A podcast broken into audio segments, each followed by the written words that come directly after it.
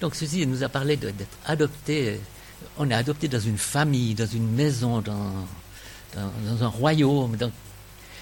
on est passé d'un domaine ténébreux, celui de ce monde, dans un domaine lumineux, celui de Dieu. Il y a un verset dans Colossiens qui dit que Jésus nous a, ou Dieu nous a délivrés de la puissance des ténèbres et nous a transportés dans le royaume de son Fils bien-aimé. On était là, il nous a mis là. C'est un changement drastique, c'est quelque chose de, fondamental. Même si c'est des fois pour nous un peu difficile de savoir ce que ça veut dire. On est à cheval entre ces deux royaumes. Alors, pour nous, mais quelle est la différence entre vivre dans le royaume du monde normal, comme tous les autres, et vivre dans ce royaume nouveau, le royaume de Dieu qu'on a recherché, qui est important, qui est une priorité. Quelle est la différence? Qu'est-ce qui se passe? Qu'est-ce qui caractérise la vie normale? Qu'est-ce qui caractérise une vie différente, vraiment différente? Alors, c'est une réflexion qu'on je pense que tout le monde se fait, qu'on fait, dont j'ai peut-être souvent parlé, mais j'ai pensé à ce, passage de Colossiens qui donne peut-être la description la plus claire de la différence entre ces deux mondes. Comment passer d'une vie normale et comment vivre une vie nouvelle avec d'autres valeurs, d'autres critères. Colossiens 3, versets 1 à 4. Si vous êtes ressuscité avec le Christ, cherchez les choses d'en haut, où Christ est assis à la droite de Dieu. Attachez-vous aux réalités d'en haut et non à celles qui sont sur la terre. Y a deux côtés. En effet, vous avez connu la mort et votre vie est cachée avec le Christ en Dieu. Et quand Christ, notre vie, apparaîtra, alors vous apparaîtrez aussi avec lui dans la gloire.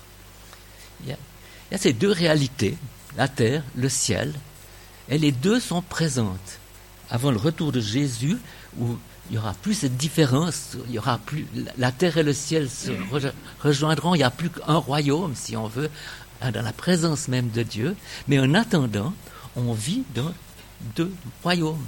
On est à la fois à gauche et à droite. Gauche et à droite, c'est Eh bien, ce qu'on se rend tous compte, c'est que ça crée des tensions on a une tension, nous, parce qu'on est à cheval. On, passe de l'un à l'autre. On ne sait pas où est l'un, où est l'autre. Et je crois que cette tension, elle n'est pas seulement euh, quelque chose qui est négatif. Finalement, notre mission, la mission que Dieu nous confie, c'est de vivre de cette tension. La période actuelle où ces deux royaumes subsistent, ben, Dieu nous laisse dans ce royaume-là pour être ses témoins. Il nous laisse dans ce double royaume, si on veut, euh, pour apprendre, pour réaliser, pour démontrer au monde, au monde spirituel comme au monde physique, qu'est-ce que c'est le royaume de Dieu? Notre témoignage, il est fait de ce combat, en fait. Il est fait de cette recherche de montrer dans un monde faussé quelle est la lumière on l'a chanté, euh, te ressembler Jésus. Notre mission, en fait, elle est de refléter Jésus. Elle est de montrer au monde, au monde perdu, au monde complexe dans lequel on est, qui est Jésus. Qu'est-ce que ça implique? Ressembler, représenter Jésus. On a finalement à refléter quelque chose de qui est Jésus. Lui, il est venu dans ce monde, il est venu sur la terre, dans cette même tension, et il a vécu lui parfaitement. Donc il est comme un modèle de comment vivre ce royaume. Refléter Jésus. Mais pour savoir comment refléter Jésus, pour savoir comment vivre dans ce double royaume, il faut peut-être comprendre, et Paul va le faire dans l'épître aux Colossiens, quels sont les moteurs, qu'est-ce qui se passe de ces deux côtés-là? Il commence par nous expliquer ou pour nous expliciter une chose qu'on connaît bien, c'est euh, le monde terrestre. La, suite de Colossiens 3. Faites donc mourir en vous ce qui est terrestre, l'immoralité sexuelle, l'impureté, les passions, les mauvais désirs et la soif de posséder qui est une idolâtrie. C'est à cause de cela que la colère de Dieu vient sur les hommes rebelles. Vous aussi, autrefois, vous viviez parmi eux, vous marchiez dans ces péchés. Immoralité sexuelle, impureté, passion, mauvais désir, soif de posséder. Franchement, si on réfléchit un peu, c'est un peu une description de la culture dans laquelle on vit. Vous pouvez regarder n'importe quel film, vous pouvez lire n'importe quel livre, tout tourne autour de ces choses-là, finalement. Mais plus profondément, même la Bible tourne autour de ces choses-là. Quand on lit l'Ancien Testament, c'est une démonstration complète de comment ce monde fonctionne. Et tout au long de la Bible, tout au long de la littérature, tout au long des films, tout au long de ce qu'on entend, eh bien, immoralité sexuelle, impureté, passion, mauvais désir, soif de posséder, c'est la, substance même de la culture. On est là-dedans. Alors c'est présenté ici euh, en montrant bien que c'est mauvais, les mauvais désirs, l'impureté. Et je pense que tout le monde dans le monde a une certaine conscience que ces choses sont mauvaises. Mais on est très ambigu. On juge mauvais, mais il suffit de regarder un film ou de lire un livre pour se rendre compte, c'est quand même ces choses-là, un peu masquées, qui motivent la conduite humaine. Ce pas des mauvaises choses, hein. la, sexualité n'est pas une mauvaise chose, mais mal utilisée, l'immoralité. Vous avez vu comme moi les films, on se rend bien compte que ce qui se passe, euh, impureté, mauvais désir, soif de posséder. Pas besoin d'insister. Hein. Mais ce que ce passage, ce que ce passage ajoute, toutes ces choses-là, à cause de cela, la colère devient sur les hommes rebelles. Il y a profondément dans le corps humain une rébellion, un refus des limites, un refus qu'on nous dise ce qu'on doit faire, un refus de, ne pas avoir tout et plus encore. Il y a dans le cœur humain, finalement, quelque chose qui se dit, je veux décider moi-même des choses. Je trouve, dans tous les domaines, ça se voit. Et, j'en ai déjà parlé une fois, mais je trouve très frappant de voir autour de la sexualité cette insistance à vouloir tout permettre, cette insistance à, ôter toute limite possible. Et quelle que soit la limite que l'on met, on voudra toujours aller plus loin. Il y a dans le cœur humain, et dans ce domaine-là en particulier, mais partout, il y a le cœur humain une, une rébellion, un refus profond de ne pas faire ce que je décide. Dès qu'il y a quelque chose qui nous contraint, alors ça c'est un peu grossier, mais euh, si on se regarde un peu, il suffit de nous dire quelque chose pour que rapidement on ait envie de faire le contraire. Par exemple, si Suzy me dit quelque chose, ben, il y a d'abord un petit euh, non avant que je fasse oui. Je ne sais pas quel exemple. Moi, ce qui me frappe des fois, c'est quand Suzy me demande quelque chose que j'ai déjà décidé de faire. Et ça, ça me déplaît. le fait, de, je sais pas, il y a chez nous un désir profond d'être indépendant. C'est le résultat de la chute. Hein. On est rebelle. Et une autre chose qui m'a intéressé dans ce passage, c'est que c'est des choses négatives. Impureté spirituelle, immoralité, mauvais désir, soif de posséder. Mais il est parlé des passions. Et franchement, dans notre culture, une chose sur laquelle on insiste, c'est le droit, le devoir de suivre nos passions. On fait les choses si on est passionné. On va faire les choses seulement si on en a le désir profond, seulement si c'est quelque chose qui, nous pousse en avant. Par exemple, on parle avoir une passion pour Jésus. Pour moi, j'ai entendu ça souvent, ça me semble. Mais le mot passion dans le Nouveau Testament, il n'est jamais présenté positivement. Finalement, qu'est-ce qu'est une passion c'est quelque chose auquel on n'arrive pas à résister? C'est quelque chose qui nous pousse en avant. C'est quelque chose qu'on va faire parce que ça vient de, de nos tripes, du fond de nous-mêmes. Je veux faire ce que j'ai envie. Et même si c'est une passion pour Jésus, c'est pas ce qu'on est appelé. C'est pas cette, espèce de, pression intérieure qui nous fait agir. On n'est pas appelé passionné, on est appelé à aimer. Et c'est différent. On peut donner un exemple. Euh, tout jeune homme, je rencontre Suzy, il y a une sorte de passion, il y a d'émotion. Euh, j'ai de la peine à ne pas penser à Suzy. Maintenant, ce n'est pas très difficile de ne pas penser à Suzy. Mais cependant, je sais ce que c'est d'aimer Suzy et j'aime Suzy. Mais c'est quelque chose qui est finalement qui a, dans lequel il y a un espace de liberté, de choix. C'est pas une pression intérieure. Et je crois que c'est important de réaliser que le monde, lui, il marche par la pression intérieure, il marche par la passion. Les gens se lancent dans des activités, pas parce, qu'elles sont bonnes, parce que mais il y a quelque chose d'intérieur qui nous pousse en avant à faire notre propre volonté. Et c'est difficile de mesurer ça parce qu'on est plongé dans ce monde. Les passions, c'est quelque chose qu'on connaît. Ça nous rejoint. Et on ne peut pas sortir de cela. Ça fait partie de notre réalité. Le passage est continue de façon intéressante. Alors, une première chose, il nous a indiqué toutes ces choses-là, finalement, profondément, c'est une révolte, un désir de décider, de faire ce que je veux, ce qui me plaît, mes passions. Et il continue. Mais maintenant, renoncer à tout cela, ce qu'il vient de dire, il dit, il rajoute quelque chose d'autre. Renoncez à tout ça, à la colère, à la fureur, à la méchanceté, à la calomnie, aux grossièretés qui pourraient sortir de votre bouche. Ne vous mentez pas les uns aux autres. L'attitude intérieure qui est produite par la rébellion, qui est produite par la passion, eh bien c'est, une violence intérieure.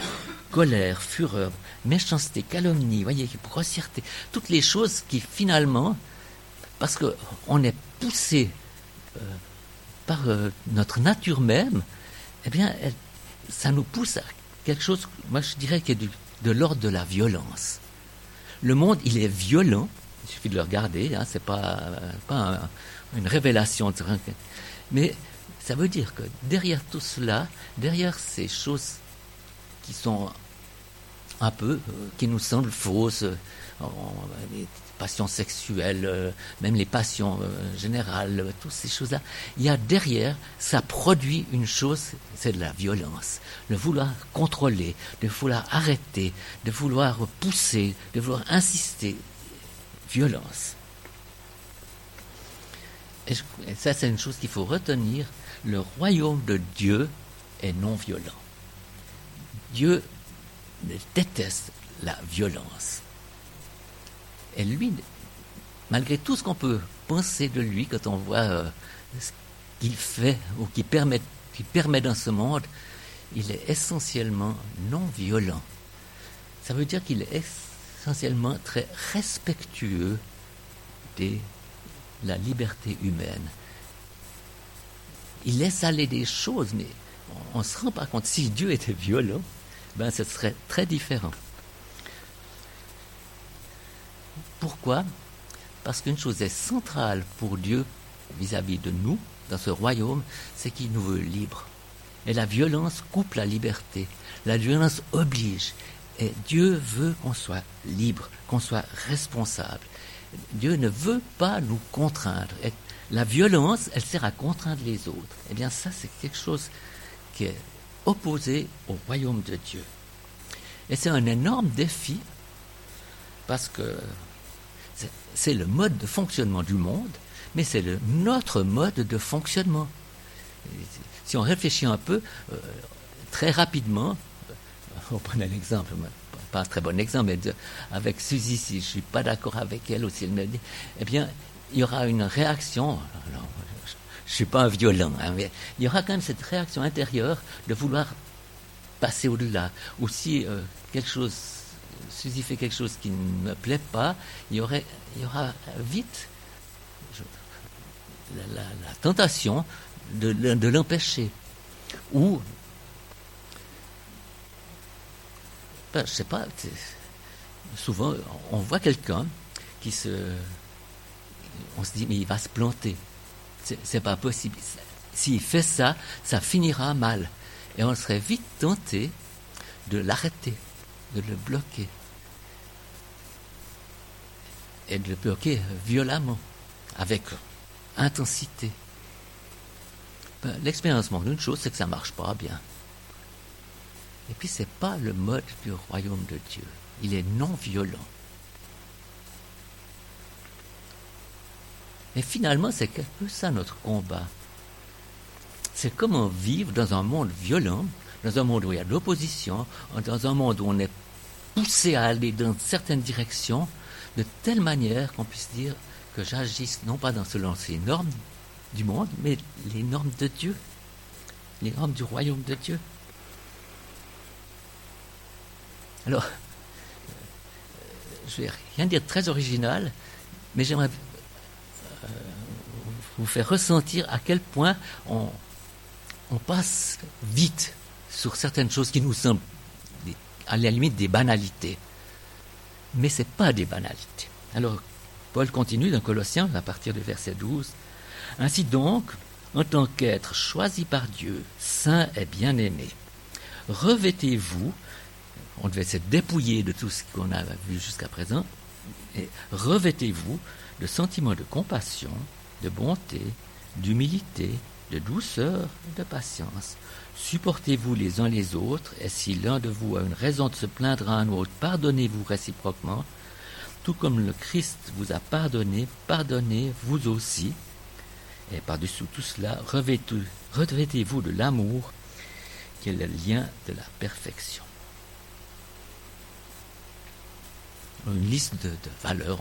La Bible est pleine de ces listes. Il y a euh, Galates 5, euh, 20, il y a dans l'Éphésiens, on trouve à tout bout de champ des listes qui correspondent à celle-ci. Celle-ci, je la trouve intéressante, particulièrement parce qu'elle n'est pas identique aux autres, parce qu'il y a justement, Paul veut mettre ce contraste entre le fonctionnement euh, du terrestre et ce fonctionnement céleste, divin. Et il donne un certain nombre de, de, caractéristiques, et qui, termine, disait par-dessous cela, revêtez-vous de l'amour qui est le lien de la perfection. Ça, c'est, ça c'est banal. Hein. On sait que c'est l'amour hein, qui est important. le problème, c'est qu'on ne sait des fois pas trop ce que ça veut dire l'amour.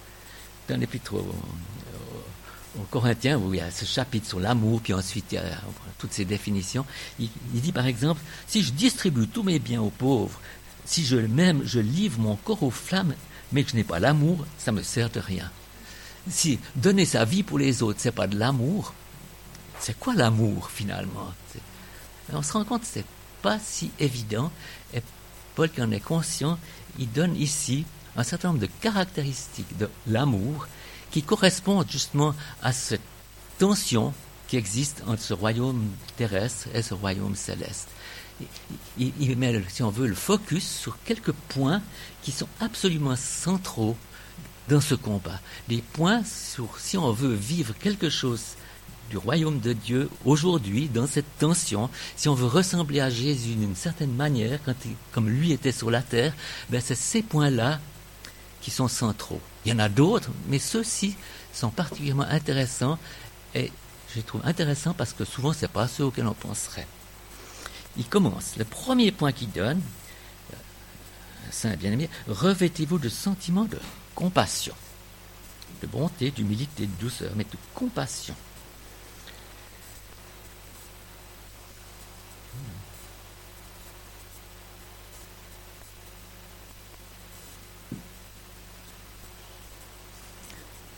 Je me suis dit, mais c'est un peu curieux parce que la compassion, c'est quelque chose de naturel quand quelqu'un souffre, quand quelqu'un ne va pas, euh, où il y a des situations difficiles dans le monde, euh, automatiquement il y a une sorte de compassion, sentiment de compassion qu'on a vis-à-vis de, la douleur, de la souffrance.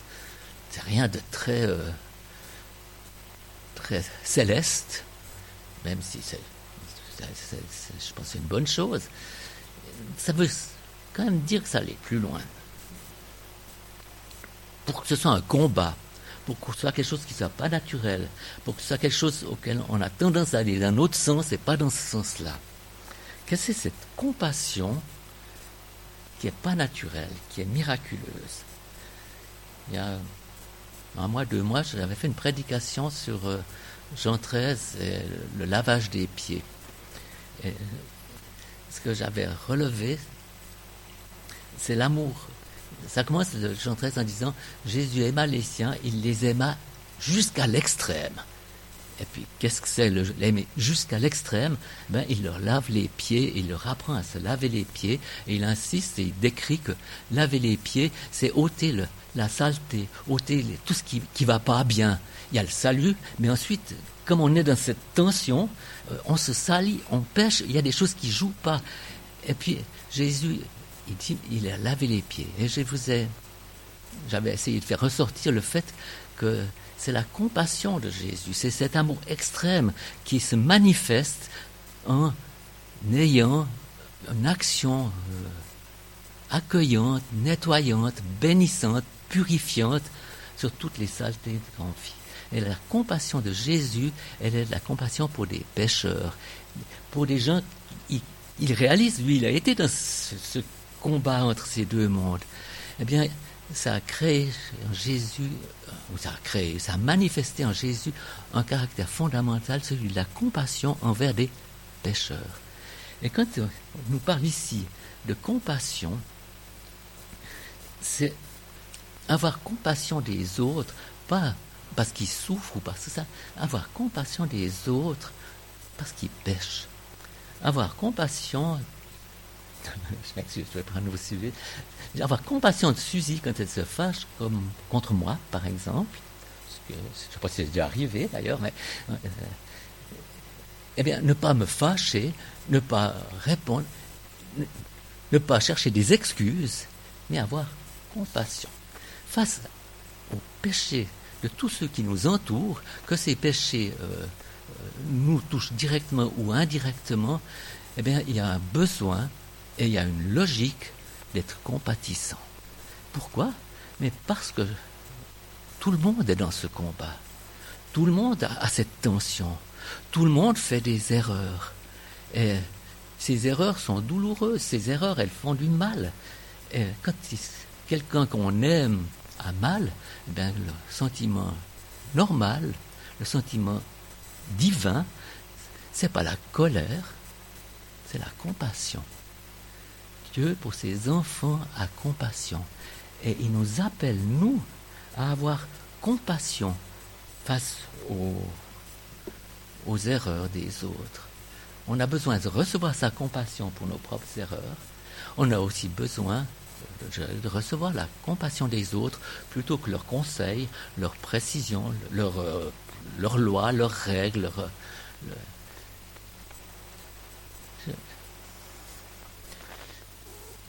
Jésus a compassion et il lave les pieds. Avoir compassion des fautes de, mon prochain, eh ben c'est aussi avoir cette volonté, désirer qu'il soit nettoyé. C'est pas vouloir me venger, c'est pas vouloir euh, prendre le karcher et le nettoyer, mais c'est simplement avoir compassion pour qu'il reçoive quelque chose qui soit nettoyant. Et on a besoin, quand on se plante, on a besoin compassion. On a besoin d'oser, je dirais, d'oser reconnaître ce qu'on a mal fait, mais pour oser le reconnaître, eh il faut avoir une bonne notion de la compassion de Dieu, mais je dirais, avoir la compassion des autres aide énormément. Et finalement, pas finalement, parce que je pas fini, je dirais, la compassion c'est la seule puissance pour changer. Vouloir changer par force, eh bien, on peut changer les choses superficiellement. La compassion, c'est la puissance de Dieu qui guérit. Il y a un verset qui dit euh, c'est la bonté de Dieu qui nous pousse à la repentance. si on a dans nos cœurs vraiment, non pas de la face à la faiblesse des autres, un cœur compatissant, eh ben, ça donne de l'espace, ça aide les autres à changer volontairement, librement. Et c'est à ça que Dieu nous appelle. C'est comme ça qu'il travaille avec nous. C'est fou ce que Dieu est respectueux avec nous, à quel point il nous permet de... Il nous laisse nous, nous planter souvent, mais il est compatissant. Et cette compassion même nous permet d'apprendre qui il est, nous permet de changer. Compassion et le deuxième mot, c'est bonté ou bienveillance. Ça dire traduction. Je me dit, il y a un côté où c'est vrai, face à ce qui marche mal, euh, refléter Jésus, c'est pour celui qui fait mal avoir de la compassion. Il se fait du mal à lui-même. Mais je me suis dit, il parle de bienveillance maintenant, parce que heureusement, euh, dans toutes nos vies, dans toutes les vies de croyants, et même de ceux qui ne sont pas croyants, ben, il y a des bonnes choses. Elles sont imparfaites, elles sont petites, mais Dieu les accueille. Je dirais. Compassion face aux fautes, mais je dirais aussi générosité dans notre estimation des, des bonnes choses que font les gens. C'est des fois très petit, c'est très mélangé, mais réfléchissez à une chose. En fait, si celui qui est en face de moi est croyant, Dieu est à l'œuvre en lui. Dieu le travaille. Dieu, eh bien, si Dieu travaille, il y a des choses qui se voient. Des fois, on, regarde le mauvais et on oublie le bon. Mais si Dieu est à l'œuvre, il y a ce bon. Et je crois que la bienveillance est importante parce que ça nous permet de constater finalement ce que Dieu fait chez mon frère et chez ma sœur. Vous voyez Compassion quand il y a quelque chose qui va pas bien. Et puis bienveillance sur les petites choses qui souvent vont bien. C'est ressembler à Jésus. C'est exactement, je pense, ce que Jésus fait. Il a un regard bienveillant sur nous, un regard favorable. Ça ne veut pas dire qu'il nous admire, qu'il nous trouve géniaux, qu'il nous trouve. Il est très conscient de, nos limites, mais il est bienveillant. Je ne crois pas que Dieu, finalement, Jésus, attend de nous des choses hors normes, mais il attend des choses qui correspondent à l'appel et à ce qu'il nous demande. Et ce qu'il nous dit là, dans sa parole par Paul, ben ces points-là sont vraiment importants. Donc si vous euh, allez dans cette direction, eh bien, euh, je suis content. Même si vous vous plantez, même s'il y a des tas de choses qui ne vont pas, eh, s'il y a derrière, dans votre mentalité intérieure, quelque chose qui est créé par l'Esprit de Dieu, qui vous conduit à cette bienveillance, qui vous conduit à cette euh, compassion, eh bien, Jésus se réjouit.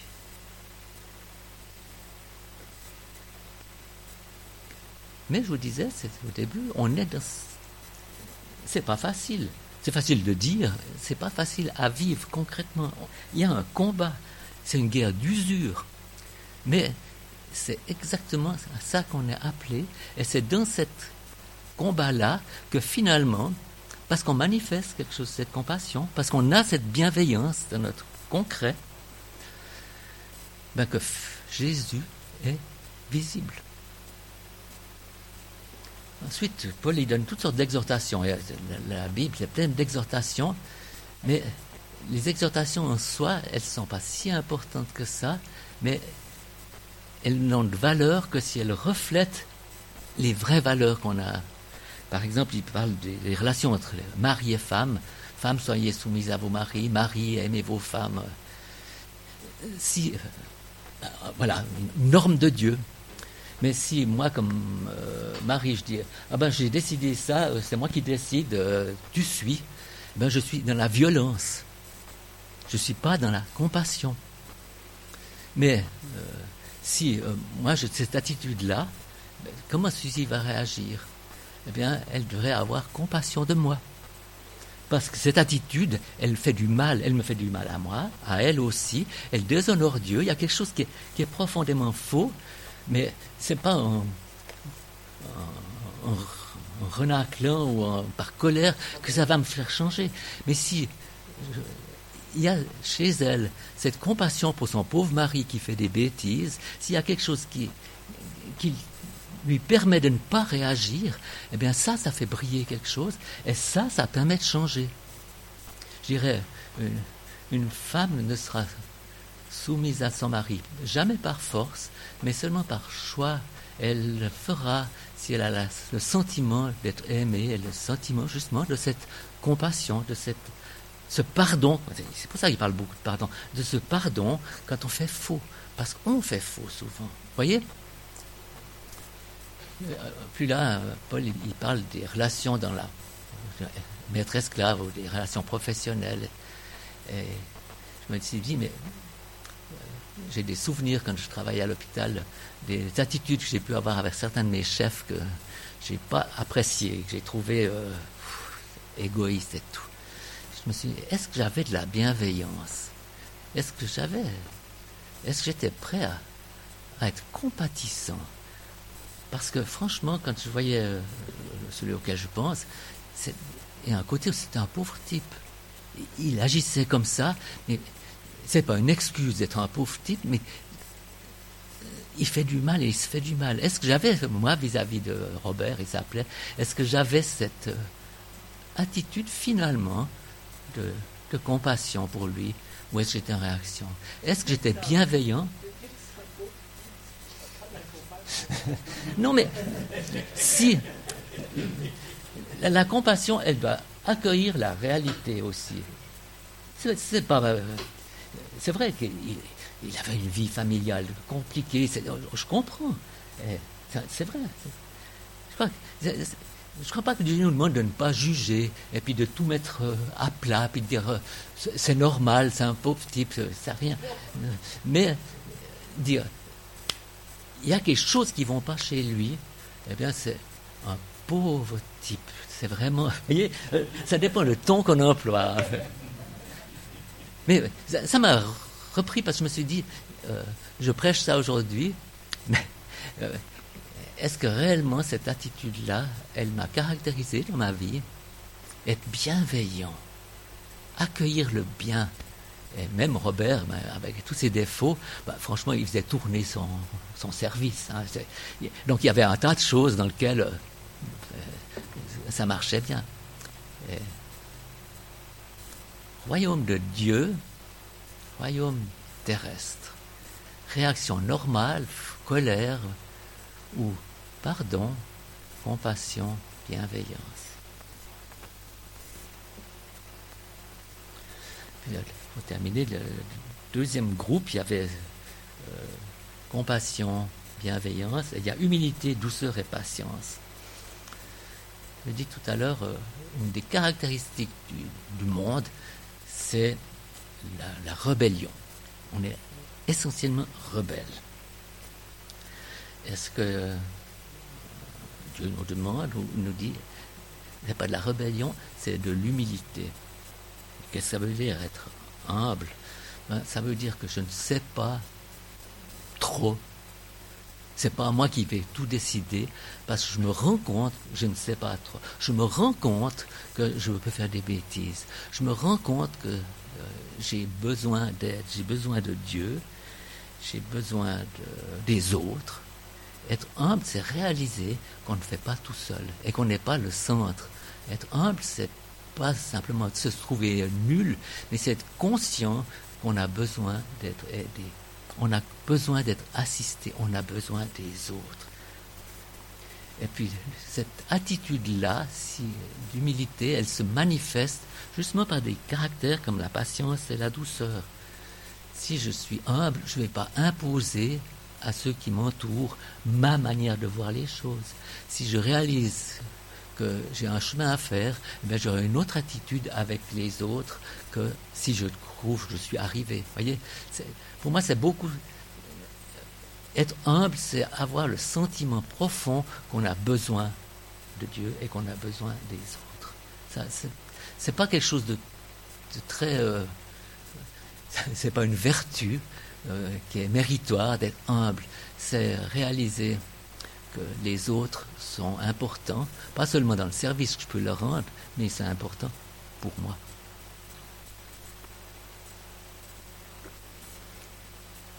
Et Paul termine par-dessous toutes ces choses. Revêtez-vous de l'amour, qui est le lien de la perfection, que la paix du Christ, à laquelle vous étiez appelés pour former un seul corps, règne dans votre cœur. Pourquoi ces choses sont importantes, au-delà de la conduite? Pourquoi cette compassion? Pourquoi cette humilité? Pourquoi cette bienveillance? Pourquoi c'est vraiment important? Parce que c'est toutes des choses qui permettent la relation, qui nourrissent, qui facilitent la relation, qui la rendent possible.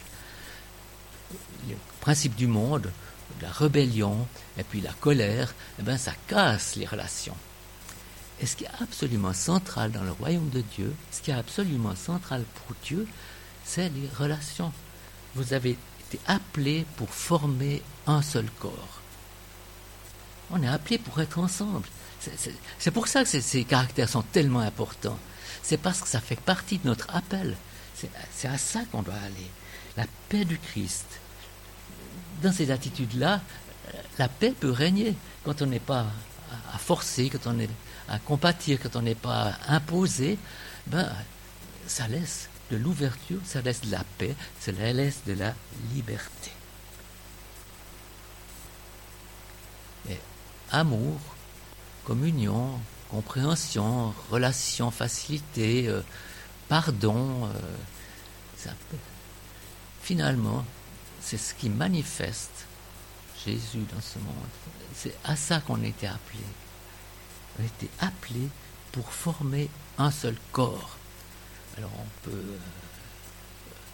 euh, spiritualiser ceci en disant c'est le corps de Christ, mais le corps, c'est un ensemble de personnes qui rend visible les caractères de Christ. Et nos relations, qu'elles soient celles de famille, qu'elles soient celles d'église très particulièrement, mais nos relations de façon générale, elles sont là pour refléter quelque chose de Jésus. Et en tant que croyant, si on veut être corps de Christ, un corps de Christ digne de ce nom, eh bien ça veut dire que euh, les relations que je viens de décrire, les caractères qui sont donnés, ils sont centraux. Être compatissant, être bienveillant, être humble avec les caractéristiques que ça donne, c'est pas du tout facultatif. Il y a des tas de choses qu'on peut. J'ai été appelé à être pasteur. J'avais le sentiment profond de, c'était mon appel. Mais finalement, c'est pas ce qui est important d'avoir été ou d'être pasteur ou de prêcher. Ce qui est important, c'est que dans mon attitude intérieure, ben, je reflète quelque chose de ces caractères-là. Et vous savez, chacun de nous en reflète quelque chose. Imparfaitement, mais si on est croyant, si l'Esprit de Dieu habite en nous, quelque chose de cette compassion envers les autres, quelque chose de cette humilité, eh bien, on le connaît parce que Dieu est efficace quand il travaille. Et son esprit, il produit ces choses en nous. C'est un combat, et ce combat est important parce qu'il manifeste les choses, mais c'est un combat dans lequel il y a des victoires. Et je parle de bienveillance, eh bien, je crois que c'est être bienveillant de réaliser à quel point ces caractères, ils existent chez mes frères et chez mes sœurs. Et on peut remercier Dieu pour cela parce que par nous-mêmes, euh, on resterait dans le monde terrestre extrêmement facilement. Et heureusement qu'on a un Dieu plein de bonté, de compassion, de patience, et qui nous permet d'avancer, et d'apprendre ces choses, et de les vivre vraiment. Imparfaitement, mais de les vivre vraiment. Seigneur, je te prie simplement une chose, c'est qu'on grandisse, c'est que ces choses ne soient pas simplement des mots, une théorie, mais que ton esprit produise en nous cet état d'esprit, cette, culture du royaume dans lequel la, bienveillance, la bonté, dans lequel la compassion, l'amour, la patience, toutes ces choses soient pleinement vécues, toujours davantage, Seigneur. Aide-nous à te refléter comme on l'a chanté plusieurs fois, ou te ressembler, Seigneur. C'est vraiment. J'aimerais que ce soit mon désir suprême, Seigneur. Et je te prie que tu mettes ceci, ce désir, cette recherche, ce combat dans nos vies. Amen.